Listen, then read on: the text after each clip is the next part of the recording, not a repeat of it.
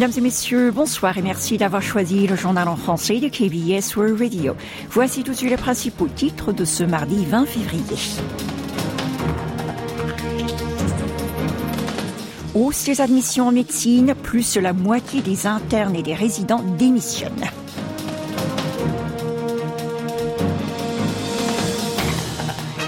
Décès de Navalny, Séoul présente ses condoléances.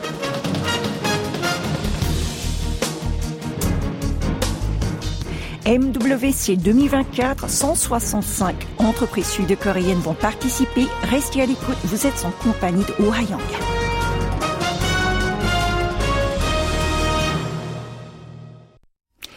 C'est aujourd'hui que les médecins internes et résidents des principaux CHU du pays ont lancé leur action collective. Ils réclament le retrait du projet gouvernemental d'augmenter de 2000 le nombre de places dans les facs de médecine à partir de l'année prochaine. Pas moins de 6400 jeunes médecins de 100 hôpitaux ont présenté leur démission, soit 55% de leur nombre total à travers le pays. Ces chiffres ont été communiqués aujourd'hui par le second ministre de la Santé à l'issue de la nouvelle réunion du Centre de gestion de crise qui agit contre le mouvement protestataire. Selon Pang Min-soo, les employés de son ministère se sont rendus hier dans dix grands hôpitaux où les internes et les résidents sont en stage. À 22 heures, ils comptabilisaient 1091 démissionnaires et 737 d'entre eux refusaient de soigner des patients. Et l'exécutif a semé 728 autres de reprendre le travail comme il avait auparavant fait de même à 29.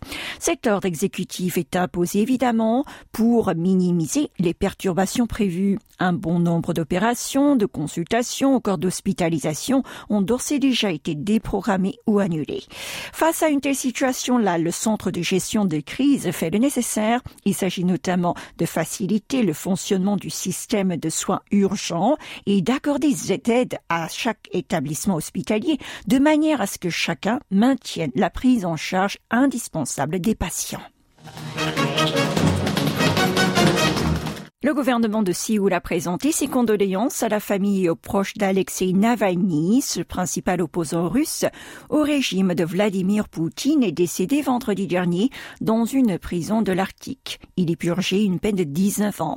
Un responsable du ministère sud-coréen des Affaires étrangères annoncé hier pleurer celui qui s'est battu pour la démocratie russe, avant d'ajouter qu'une enquête complète et transparente sur les circonstances de sa mort soudaine doit être menée. La cause de la disparition de l'opposant numéro un au Kremlin n'est toujours pas connue, son corps reste également introuvable.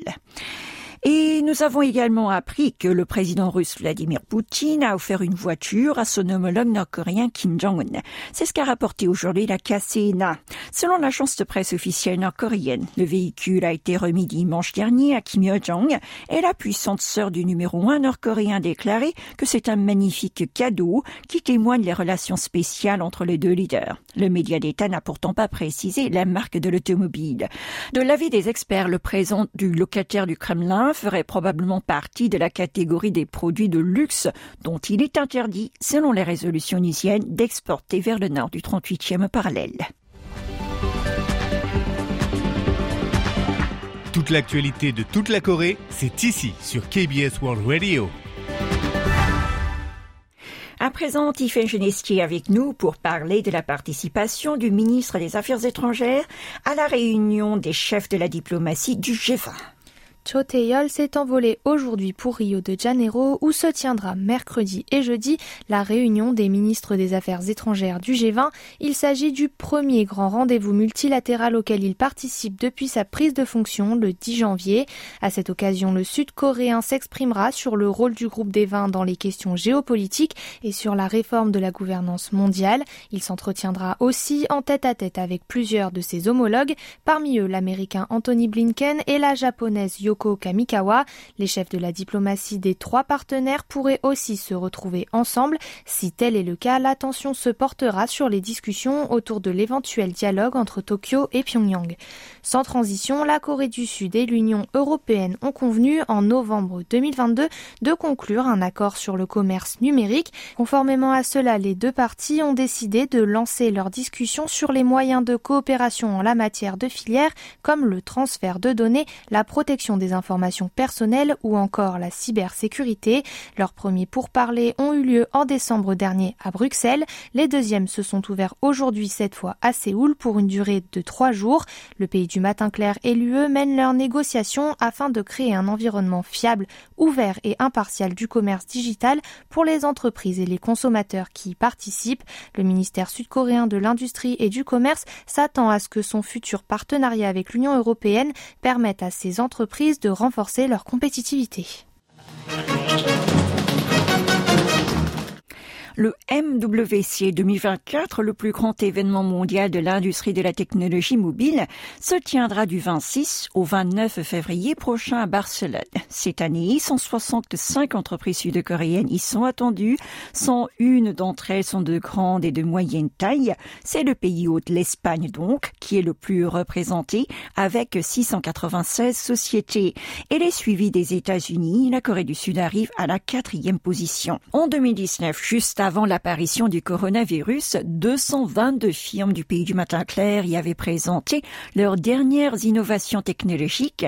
En raison de la pandémie, le salon avait été annulé l'année suivante, mais depuis la fin de la crise sanitaire, les entreprises sud-coréennes s'envolent de plus en plus pour l'Espagne.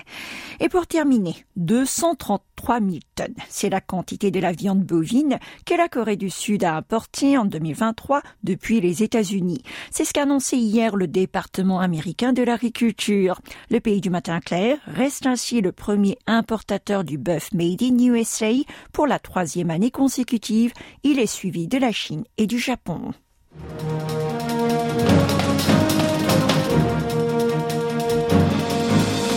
C'est la fin de ce journal. Restez avec nous pour la suite et laissez-nous des commentaires sur Instagram.